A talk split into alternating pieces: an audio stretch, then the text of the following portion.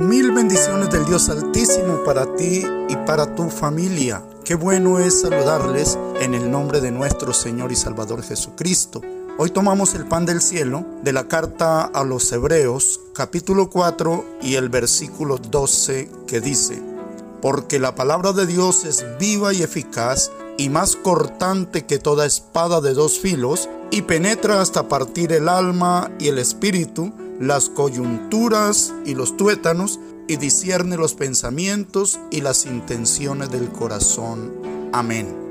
La bendita y gloriosa palabra de Dios. En la antigüedad le llamaban la ley de Dios, que es la misma palabra del Señor. Y podemos notar que la, la misma palabra, las mismas escrituras, nos declaran que el mismo universo fue constituido por la palabra de Dios. Esto se encuentra en Hebreos 11.3 que dice, por la fe entendemos haber sido constituido el universo por la palabra de Dios, de modo que lo que se ve fue hecho de lo que no se veía. También encontramos el gran poder que hay en la palabra del Señor porque por medio de la palabra hemos nacido a una nueva vida. En Santiago 1.18 dice, Él de su voluntad nos hizo nacer por la palabra de verdad para que seamos primicias de sus criaturas.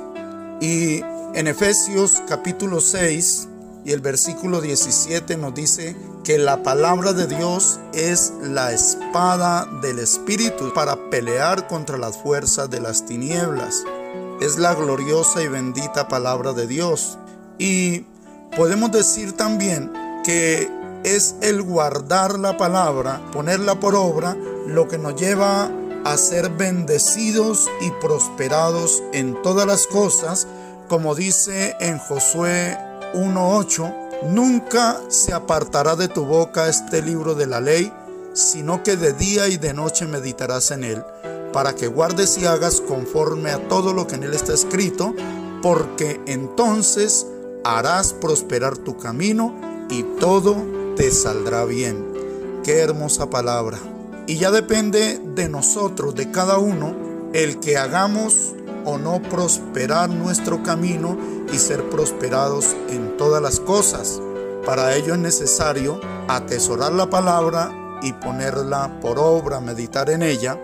Y nos dice también en el Salmo 1, Bienaventurado el varón que no anduvo en consejo de malo, ni estuvo en camino de pecadores, ni en silla de escarnecedores se ha sentado, sino que en la ley de Jehová está su delicia, o sea, en la palabra del Señor, y en su ley medita de día y de noche. Será como árbol plantado junto a corrientes de aguas, que da su fruto a su tiempo y su hoja no cae, y todo lo que hace prosperará.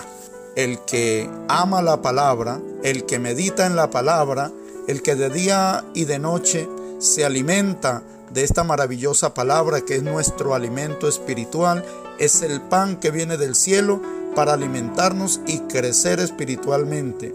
También nos dice en Proverbios capítulo 4 y el versículo 20 al 22 que la palabra de Dios es vida y es medicina a nuestro cuerpo. O sea que la palabra de Dios es algo grande, maravilloso, y que nos ayuda, que nos alienta y que nos funciona para muchas cosas, tanto para prosperidad como para salud, para bendición en nuestra vida.